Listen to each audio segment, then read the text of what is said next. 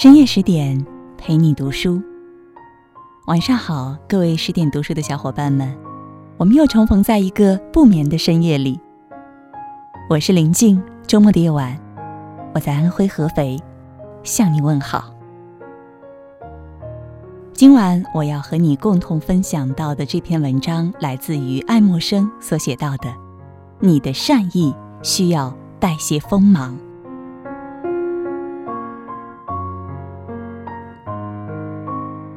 如果你是一个有点资历的人，那我要警告你，千万不要因为青年人暂时没有机会和你对话而觉得他们一无是处。听听吧，就在你的隔壁，他们的声音多么自信而掷地有声，他们知道怎样表达自己，知道怎样和同龄人沟通。不管他们的方式是戏谑的，是轻佻的。还是在你看来不合时宜的，但是在他们的世界里，我们这些有点资历的人完全是无关紧要的。小孩子从来不会为衣食住行发愁，不管其处境如何，他们就像这个世界上最高贵的人，从来不会为这些事情发愁，也不会为什么利益去讨好别人。他们泰然自若的态度，才是一个健康的人。应该拥有的。你看，在客厅里，他们无拘无束、自由自在。他们观察着行色匆匆的每一个人，然后会用自己的标准很快做出评价。他们会说：某人看着不错，某人一看就是坏蛋，某人比较有趣，某人看上去很愚蠢，某人巧言令色，令人讨厌，等等。说这些话时，他们不会有什么顾虑，所以可以说，来自他们的评价才是最公正的，也是最独立的。然而，这些事情如果发生在成人世界里，我们会觉得简直是世界大乱。为什么？因为我们成年人都已经被自己的意识警察牢牢控制着。一个成年人一旦有什么标新立异的言论或是行为，立刻会引来关注，不管是赞美还是辱骂，或是冷眼旁观的看热闹，所有这些都会像无形的枷锁一样，让人们说一句话、做一件事之前反复掂量。这样一来，一个人不仅不能随心所欲地说他想说、做他想做。甚至还要处处考虑怎样说、怎样做才能博得人们的好感。要做自己，简直举步维艰。所以，谁若能冲破众人的牢笼，不囿于社会陈规、偏见、议论以及所谓的美德，来做回他自己，那么这个人一定是一身浩然正气，一定值得人们尊敬。他所发表的言论也就不会出于一己之私，而是为了警示明理，所以他的观点就会发人深省，令人敬畏。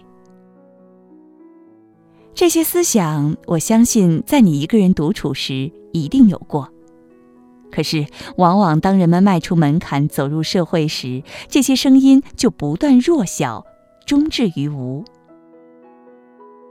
整个社会就好比一个股份公司，它要求每个成员都能遵循现成的契约和秩序，这样才向成员提供标准的供给价值时，成员维护秩序且放弃自己的想法。所以，对于成员的个人意见，社会是从来不会欢迎的，甚至随时准备打压。在一个社会中，顺从永远是被百般推崇的美德。而独立永远被视为恶魔附身。换句话说，就是社会不喜欢阳光下生机勃勃的自然创造，只喜欢那些陈规陋习和腐朽制度。因此，谁能真正成就一番事业，谁就必须冲破社会的牢笼，不能做百依百顺的老好人。谁若想成就功业，获得荣耀，就不能被那些陈旧腐朽的传统权威所拘禁，就要放下所有的包袱，开启自己的智慧，判断善恶好坏，判断是非，按照自己心灵的召唤行动。除了不断洗涤，以使自己的自然之心不被蒙蔽，人的一生似乎并没有其他神圣的事业。如果你能真正做你自己，解放自我，回归自己应有的状态，全世界都会支持你。我小时候就有一位诲人不倦的良师益友，总是用他的那些陈词滥调来教导我。但是，直到现在，我还记得我是怎么痛快淋漓地回绝他的。我对他说：“如果我完全按照自己内心生活的话，那些神圣的格言又有什么用呢？”我的朋友很有耐心，继续说：“你怎么知道这些冲动不是来自魔鬼呢？”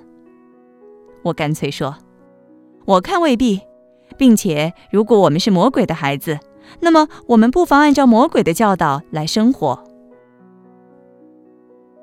我认为，除了源自内心的心灵法则，没有其他什么法则是神圣不容置疑的。所谓的好坏善恶，不过是一些遮蔽人们眼目的说法。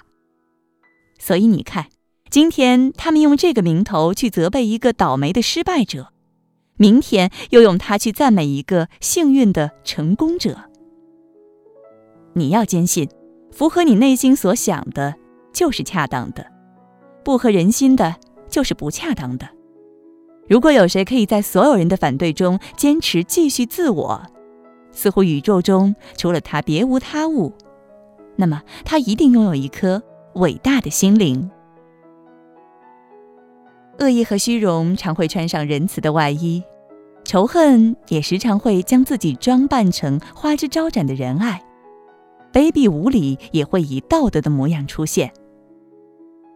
一个人要坚信的是，真话永远比虚情假意更得体，无论是对你，还是对对方。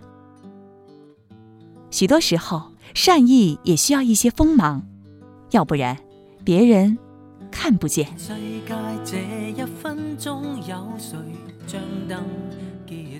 今晚我们和你共同分享的这篇文章，来自于美国思想家、文学家、诗人爱默生所带来的。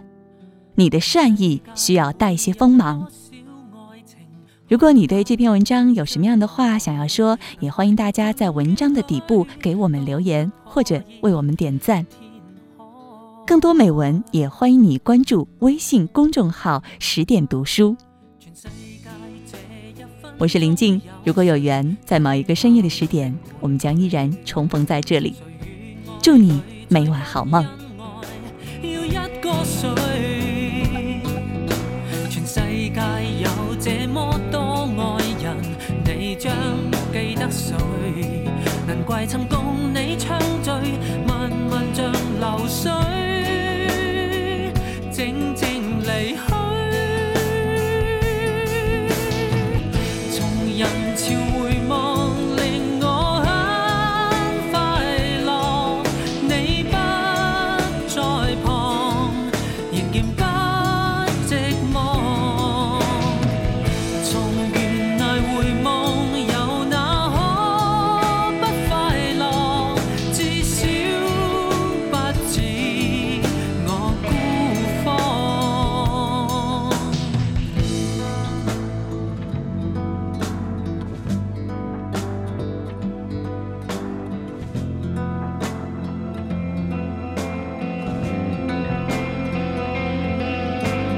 世界有这么多折磨，黑得不见光，无法去理解的苦况，更比我绝望。全世界有几多亿个人，我不会张望。难怪？离别你以后，寂寞便留给快乐时光。